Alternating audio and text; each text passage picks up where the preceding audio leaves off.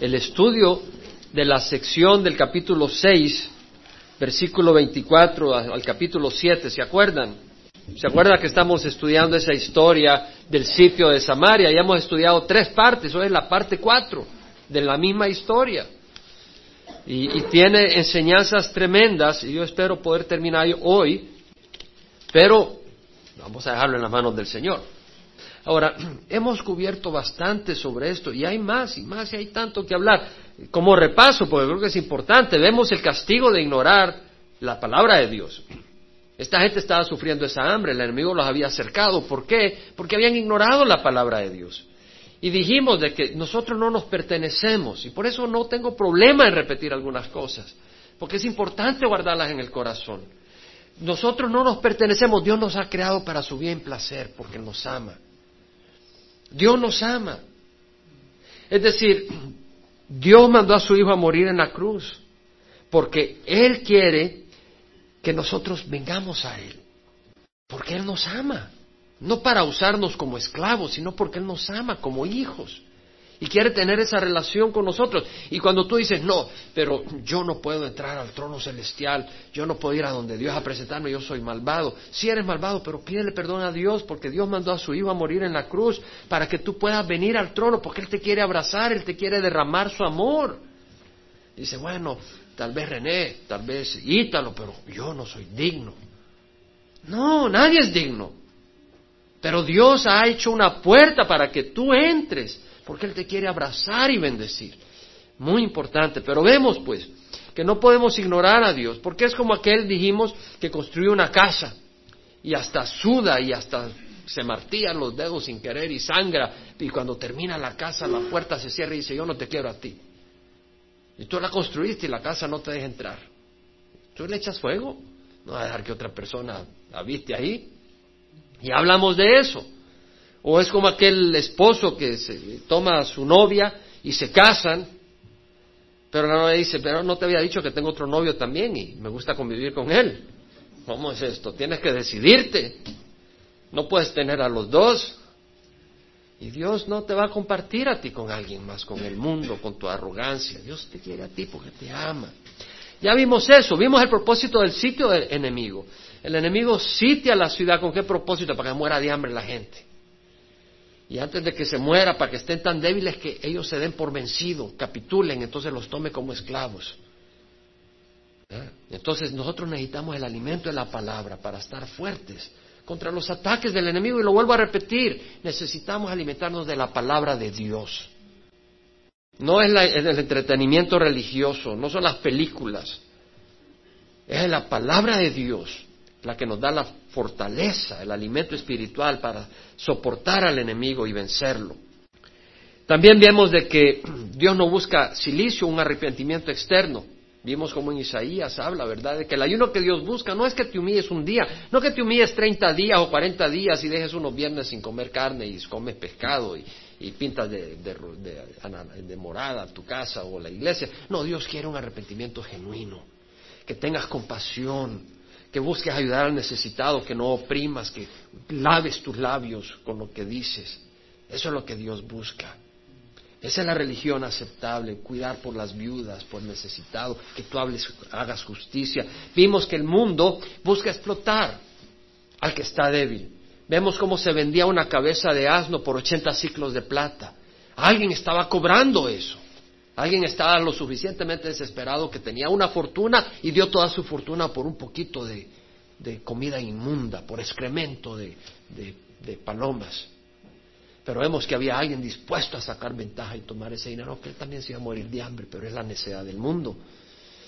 Entonces hablamos de que el mundo es así, explota al débil, pero nosotros no debemos de ser así, debemos de seguir a nuestro Señor, que tuvo compasión por el débil.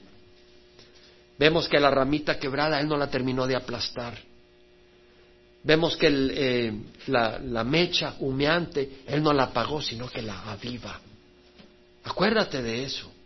Aquí hay esperanza en esta congregación. Si tú vienes humeando y sin fuego, este es el lugar que queremos tener.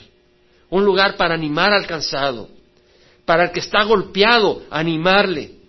Y el que le anime sea el Señor, porque yo no te puedo animar, pero Dios sí te puede animar. Me puede usar a mí, a otros hermanos, a otras hermanas, pero es Dios el único que te puede animar. Pero ese es el deseo, este no es un lugar para decir, tienes que cumplir este estándar. Porque hermano, no entramos al estándar.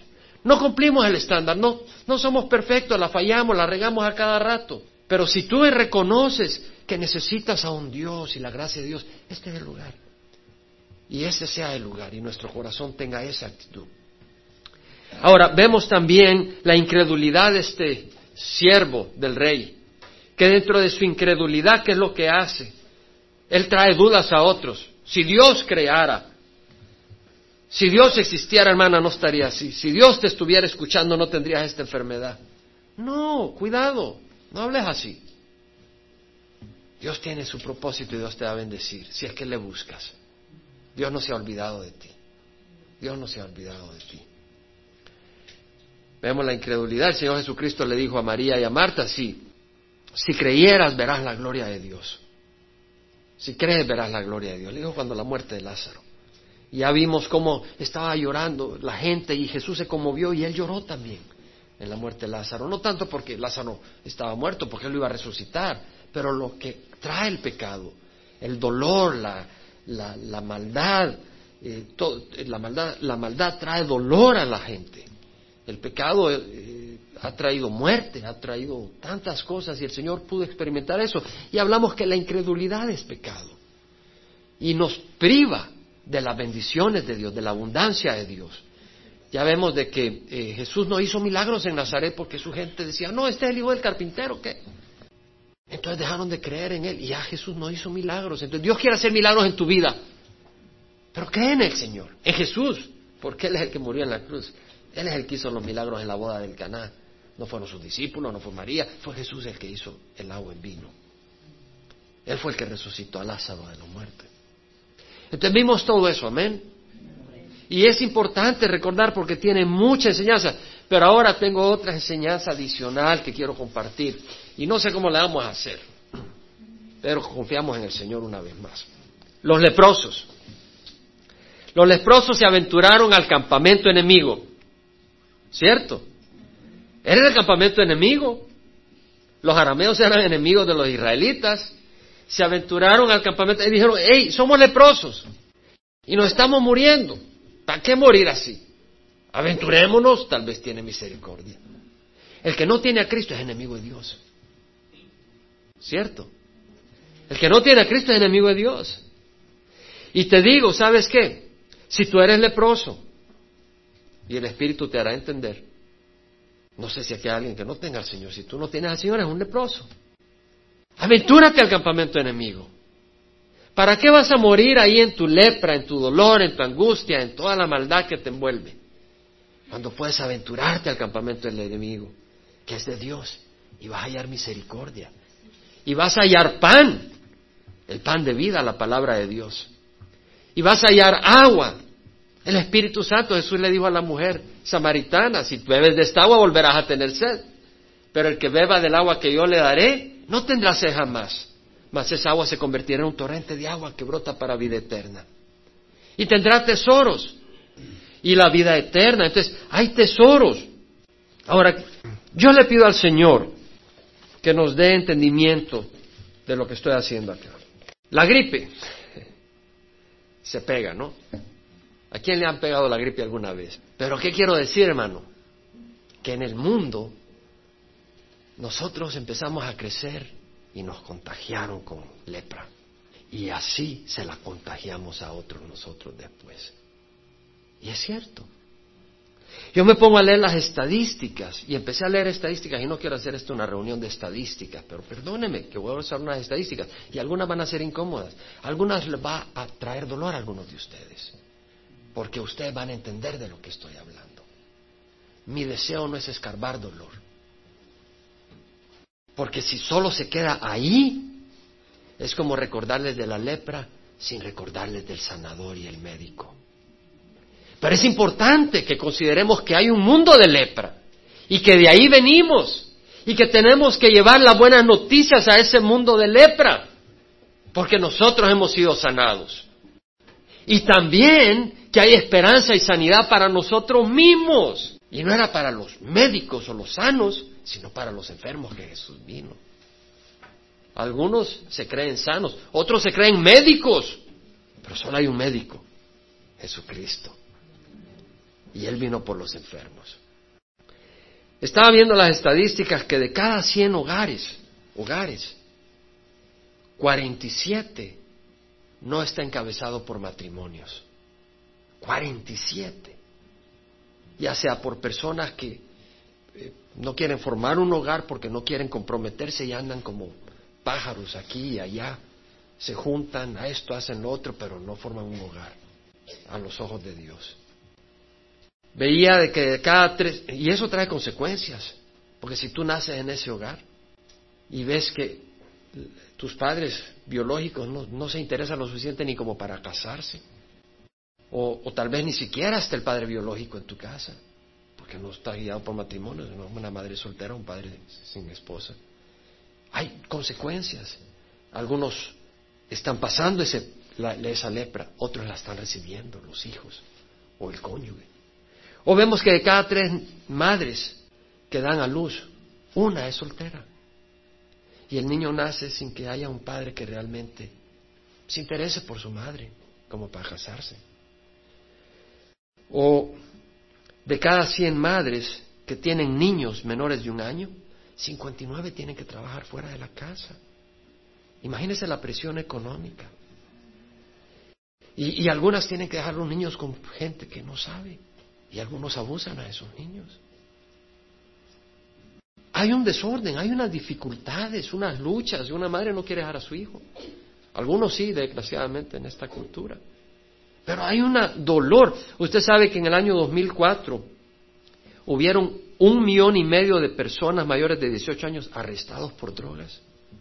Un millón y medio en Estados Unidos y 200 mil niños menores de 18 años arrestados o por, drogas. ¿Y cuántos más que las practican sin ser arrestados? Cada día en Estados Unidos, mil adolescentes solteras serán mamá. Cada día. O sea, de que no es una broma. Porque tú juegas con Dolly, tu muñeca la puedes dejar ahí, pero cuando tienes un bebé y eres adolescente, todavía tal vez estás jugando con muñecas. Pero esa niña, ese bebé que nace, tienes que cuidarlo. Y ese bebé que nace quiere una madre, no solo abuelos, que la hagan de madre. Entonces hay una dificultades, hay lepra que se está pasando y lepra que se está recibiendo. Y eso nos toca a todos. Aquí no estoy tratando de decir, este es tu problema. Estoy tratando de decir, es un mundo de lepra. Usted sabe que cada día mil cien adolescentes abortan. Mil cien adolescentes abortan a su bebé cada día en Estados Unidos. Cuatrocientos mil bebés son abortados por adolescentes al año en Estados Unidos. Esos bebés destruidos. ¿Y la conciencia de esas niñas? ¿Quién se la restaura? Y sin el Evangelio, fórmula para derrota, porque llevas toda la vida un corazón que se va endureciendo. Usted sabe que cada día cuatro mil adolescentes reciben enfermedades venéreas, cuatro mil nuevos adolescentes contraen enfermedades venéreas. Es decir, estos jovencitos que creen que experimentar está bien, y luego se dan cuenta que con quien experimentó le pegó una enfermedad venérea, lo que quiere decir que ese jovencito ha andado de arriba para abajo. El dolor, las consecuencias. ¿Sabe de que de los niños de 9 a 12 grados en Estados Unidos, de cada 100 niños, 10 intentaron suicidarse? Son estadísticas fidelignas. Usted sabe que en un año 27 mil americanos se suicidan cada año. Usted sabe que de cada tres jóvenes de high school, uno, en un, en un mes determinado, se avienta más de cinco tragos de un solo a la vez, en lo que le llaman binge drinking. Y creen que es gracia, pero pierden la virginidad algunas.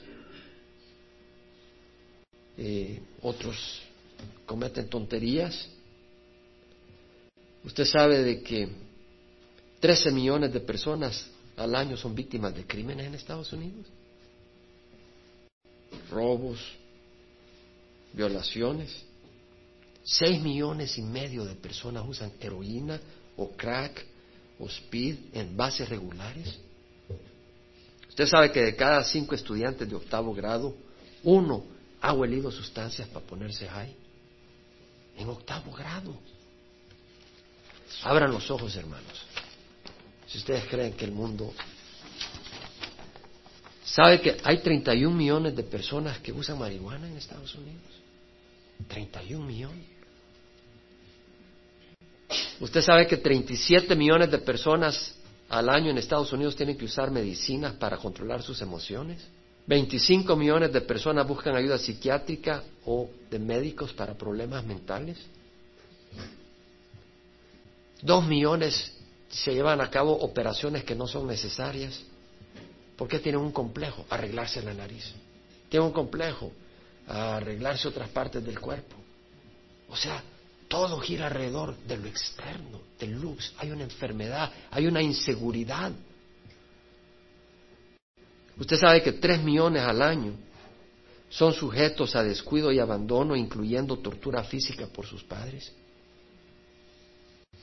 Usted sabe que cinco mil niños son asesinados al año en Estados Unidos por sus padres.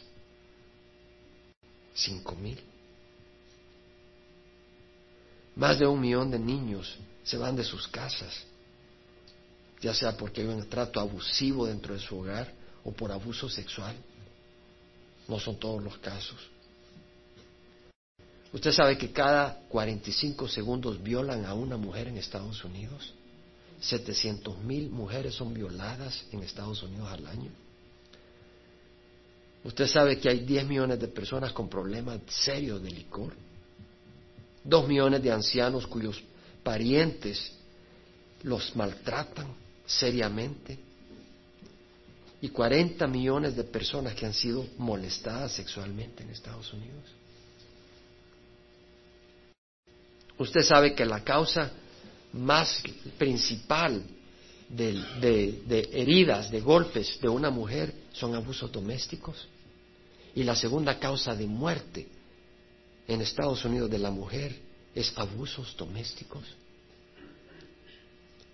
Cuatro millones de mujeres son golpeadas o abusadas domésticamente al año en Estados Unidos, que se saben las estadísticas. Lo que quiero decir, hermanos, es que es un mundo de lepra. Welcome, como dicen en inglés, to the club. Bienvenido al club. Es decir, todos hemos sido tocados. Tal vez algunas cosas no las he mencionado, pero todos hemos sido tocados por la lepra. Y tú y yo se la hemos pasado a alguien también. No eres inocente. Y una de las cosas, hermano, que pasa es el resentimiento. Porque tal vez alguien abusó de ti cuando eras niño. O tal vez tu padre no estaba ahí o tu madre no estaba ahí. Tal vez tu padre era un alcohólico y tú creciste con ese resentimiento contra tu padre por la manera que maltrató a tu madre. O tal vez en el trabajo te quitaron el dinero. O te mintieron y te, y te despidieron porque alguien mintió. Tal vez le guardas rencor a tu hijo porque no supo ser agradecido. O le guardas rencor a tu hermano o a tu empleador o a tu socio porque se llevó el, negocio, o le guardas rencor a tu enemigo porque te trata de hacer la vida difícil a propósito, o a un hermano de la iglesia. ¿Tú crees que dentro de este grupo no nos vamos a lastimar alguna vez algunos con otros? ¿Tú crees que puedes poner la cara perfecta y la actitud perfecta cada vez que vienes a la iglesia o te reúnes en la casa con alguien? No es posible. Y tal vez está resentido. El Señor Jesús le dijeron, enséñanos a orar. Y le dijo, Padre nuestro, que estás en el cielo, santificado sea tu nombre, venga tu reino, hágase tu voluntad en la tierra como en el cielo. Danos hoy el pan de cada día, perdona nuestras ofensas, como nosotros perdonamos a quien nos ofenden. No nos dejes caer en tentación, líbranos de todo mal, porque tuyo es el reino, el poder y la gloria por siempre, Señor. Por lo que os digo, dijo el Señor, que si vosotros perdonáis a los hombres sus transgresiones, vuestro Padre Celestial os perdonará a vosotros. Pero si vosotros no perdonaráis, vuestro Padre no os perdonará vuestras transgresiones. Dios está diciendo, tienes que perdonar.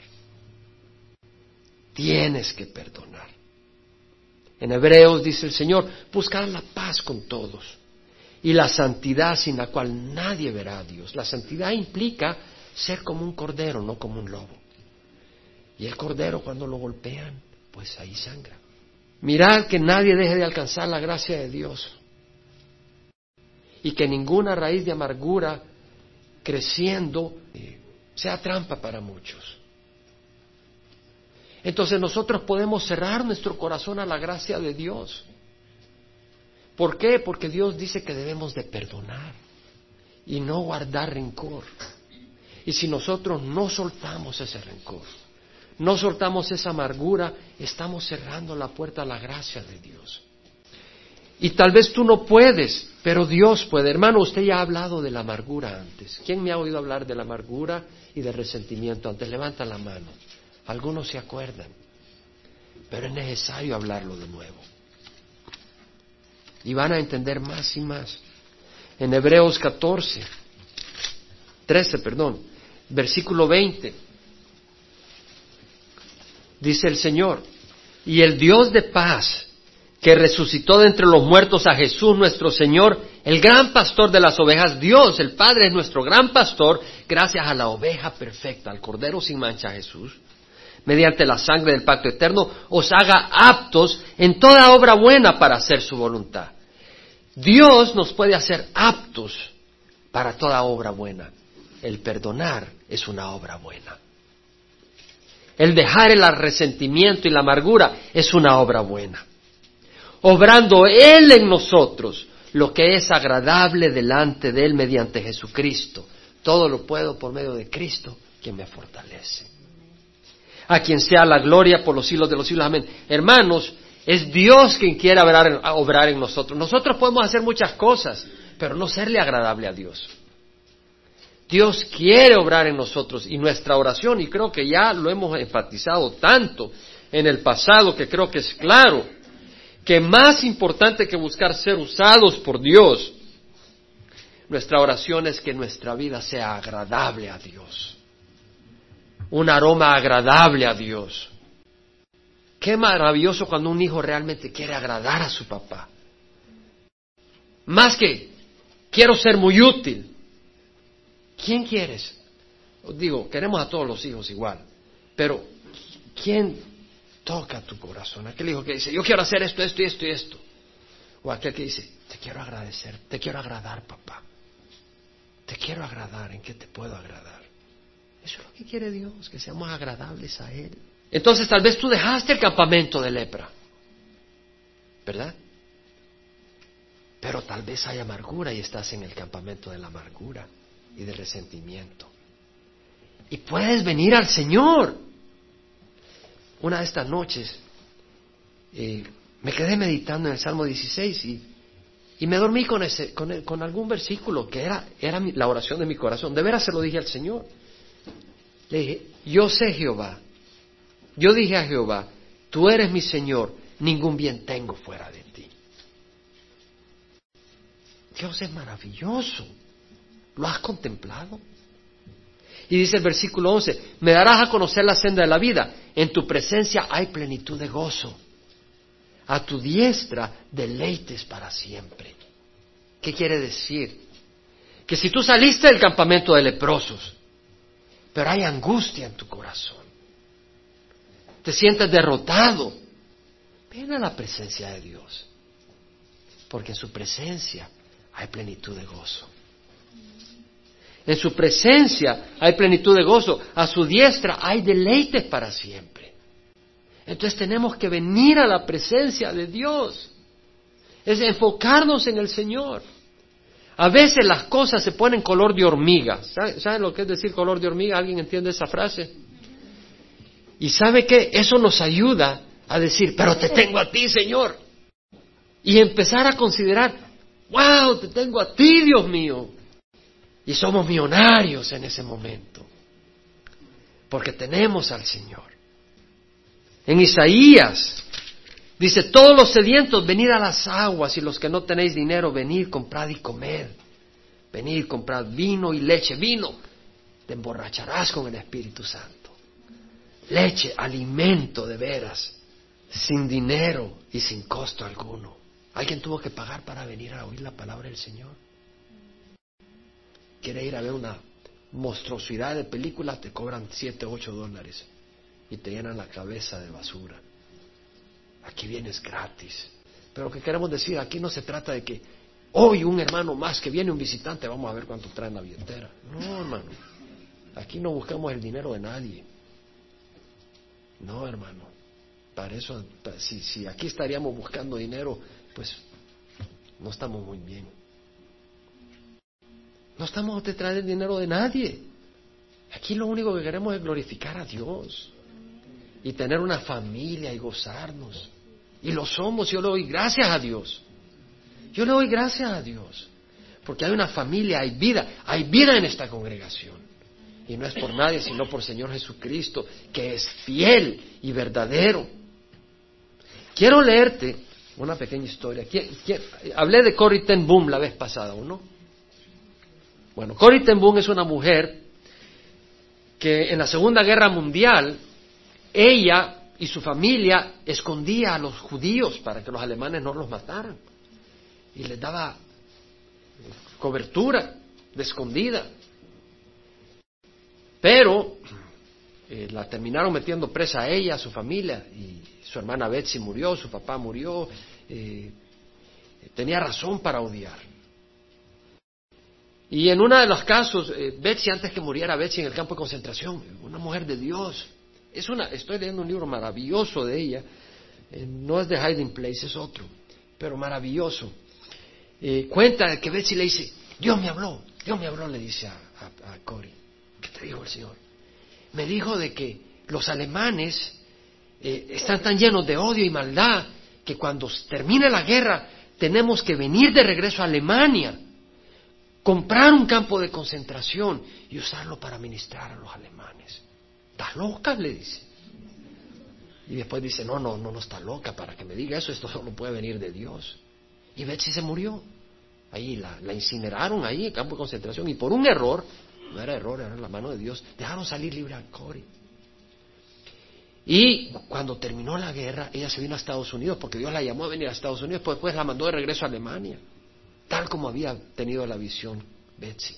Y se va a Alemania y compra un campo de concentración y lo usa para ministrar a la gente alemana. Y tengo, y tengo esta pequeña historia en su libro, dice, después de la guerra Alemania estaba llena de heridas y cicatrices. ¿Está lleno de heridas y cicatrices? No todos visibles a la superficie, pero en un pequeño cubículo en el campo de Darmstadt, el campo de refugiados. Encontré a un abogado alemán que estaba sentado miserablemente en su silla de ruedas. Tal vez tú puedes caminar, pero estás miserablemente en una silla y tú lo sabes cuando me oyes. Los pedazos de las piernas salían entre las sábanas en la silla de ruedas porque le había, había perdido sus dos pies y estaba lleno de amargura, odio y autocomiseración. Me dijo que había sido un miembro activo de su iglesia luterana y que cuando niño había tocado las campanas de la iglesia en la vía donde vivía. Ahora la injusticia horrible de la guerra había quitado sus piernas y él estaba amargado contra Dios y contra el hombre. Y cuando tú sabes que Dios es soberano, ten cuidado, porque entonces las circunstancias te pueden hacer que te vuelvas amargo contra Dios, porque sabes que Dios tiene control para quitarlas o dejarlas. Cuidado. Porque dice, no, yo no. Cuidado, porque en tu corazón puedes abrigar resentimiento contra Dios. Entonces hice un viaje especial al cuarto para hablarle un poco de mi vida, dice Cory, y lo encontré sentado en su silla de ruedas, mirando así, ido hacia la pared, su cara grisácea, sus ojos sin vida, y le dije, el único camino para deshacerte de tu amargura es rendirla. Y él volteó su cuello lentamente y me mira y me dice, ¿qué sabes tú de amargura? Tú todavía tienes piernas. Y ella le dijo, déjame contarte una historia. En Holanda durante la guerra un hombre vino y me rogó que le diera ayuda para liberar a su esposa y tuve compasión por él y le di todo mi dinero. Y ella me convenció y él me convenció y yo convencí a mis amigos para hacer lo mismo. Pero el hombre era un traidor. La única razón para la que vino para pedirme ayuda para su esposa era mentira, era para meterme a la presa. No solo me traicionó a mí, sino que traicionó a mi familia entera, a quien me usó a mí como conducto para eso, y a mis amigos, y fuimos enviados a un campo de, de concentración, con tres miembros de mi familia murieron ahí. Tú me preguntas a mí de amargura y de odio, tú solo odias las circunstancias. Pero yo odié a ese hombre, sentada en la prisión en, Holanda, esperando a que me transfirieran al campo de concentración en Alemania, llena de odio y de amargura en mi corazón, yo quería que ese hombre muriera. Yo sé lo que es odiar, por eso puedo entenderte. El abogado voltea su silla de ruedas hacia ella y la voltea a ver y él escuchando dice, así que has odiado, ¿qué sugieres que haga con respecto a mi odio? Es que el odio no es bueno, te intoxica, te destruye, te impide vivir. Ella le dijo, lo que yo tengo que decirte no es de importancia, déjame decirte lo que el Hijo de Dios te dice. Hace algunos domingos exhorté a alguien fuertemente, porque venía a preguntarme mi opinión. Y honestamente, no debe de buscar mi opinión, sino la de Dios. Perdóneme, pero amo suficientemente su alma que no me interesa que usted piense que yo soy una buena persona. Me interesa que usted haga negocios con Cristo. Si tú perdonas las deudas, tu Padre Celestial te perdonará a ti. Pero si tú no perdonas, tampoco tu Padre te perdonará. Y le dijo ella, cuando nos arrepentimos, Dios nos perdona y nos limpia. Eso fue lo que hice. Y confesé mi pecado y Él fue justo y me limpió de toda injusticia. El abogado me miró y sacudió su cabeza. Eso es fácil decir, pero mi odio es tan profundo. Y ella le dijo, no más profundo que el mío. Pero cuando lo confesé, Jesús tocó mi corazón, me lo quitó y me llenó de amor. ¿Quiere decir de que tú has amado al hombre que la traicionó y hizo que sea responsable él de la muerte de sus parientes? Después de la guerra, dijo, cuando el hombre fue sentenciado a muerte, yo me correspondo. ¿Por qué después de la guerra hubo esos criminales de esos eh, juicios contra los criminales de guerra? Entonces lo sentenciaron a muerte. Dice, yo estuve correspondiéndome por carta con él y Dios me usó para mostrar el camino de salvación antes que lo ejecutaran le dio vida eterna. El abogado, bueno, muchos de nosotros no queremos amar a nuestro enemigo. No queremos llevarles el evangelio de salvación, sino que se vaya al bote ese endemoniado. Pero él dijo, le daré mucho pensamiento a lo que me has dicho. Bueno, pasó un año, ella regresó al campamento y lo encuentra de nuevo, pero esta vez él lo fue a recoger a ella en su silla de ruedas, pero le habían dado un carro que lo habían ajustado para que él pudiera manejar sin los pies. Y lo fue a recoger, le dice, qué gusto verte, ¿cómo estás? Le dice, déjame decirte algo, de entradita, entregué a Dios mi amargura, me arrepentí y, y Dios hizo lo que tú me dijiste, Él me ha perdonado y ha llenado mi corazón de amor. Pero tengo algo que preguntarte.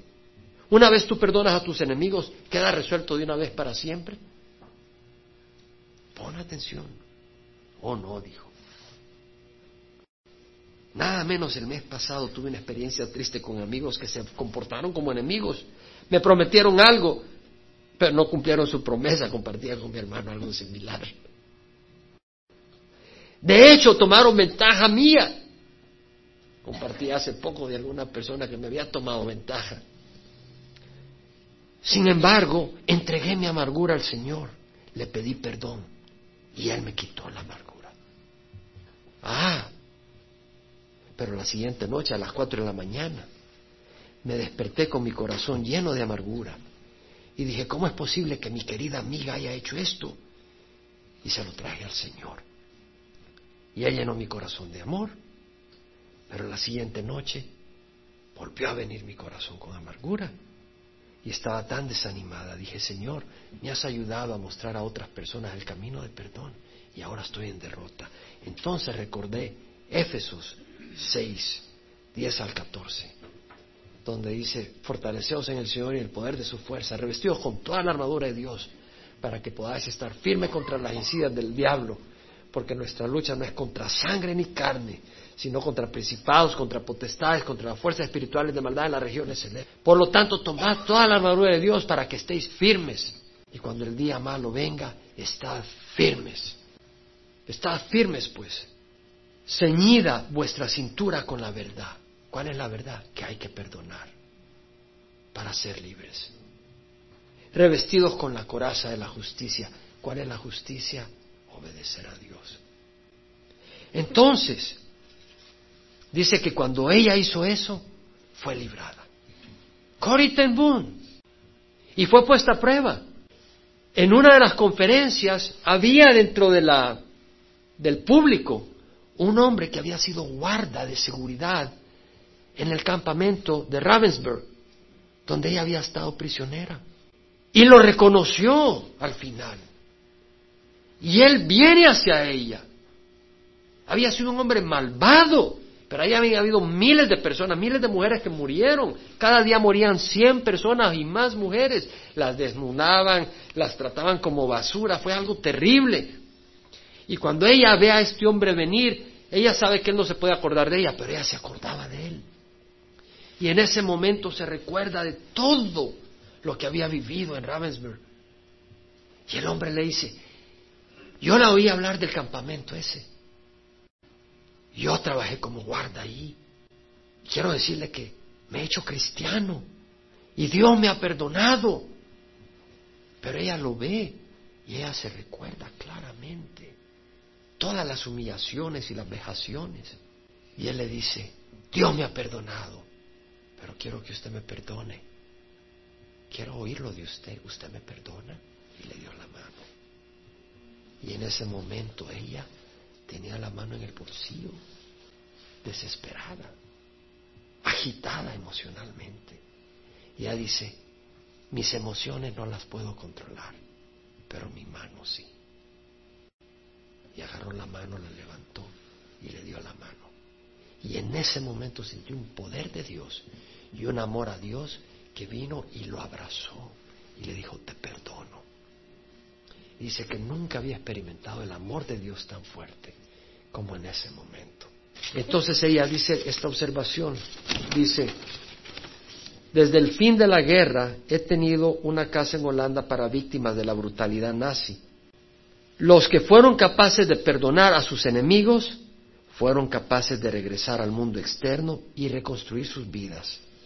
No importa cuáles fueron sus eh, cicatrices físicas, pero los que amamantaron su amargura permanecieron inválidos el resto de su vida. Así de simple, así de horrible. Muy importante poder perdonar. ¿Y qué quiero? ¿Por qué lo vuelvo a traer acá? Porque yo creo, hermanos, que el enemigo nos aflige vez tras vez de muchas maneras y busca que abriguemos resentimientos y amarguras y esos nos destruyen y nos impiden vivir abundantemente. Muy importante. Ahí con los ojos cerrados. Cierra los ojos. Dios te va a traer a tu mente alguna persona que tal vez no has soltado. Dile, Señor, ayúdame a perdonar. Y perdona. Por tu voluntad, no por tu corazón. El corazón Dios lo cambia. Perdona. Tal vez alguien que te está haciendo en la vida de, de amargura una hora, en el trabajo, en tu hogar, donde sea. Perdona. Dios se encargará de hacer justicia. Pero si nosotros recibiéramos justicia, vamos al infierno hemos recibido misericordia.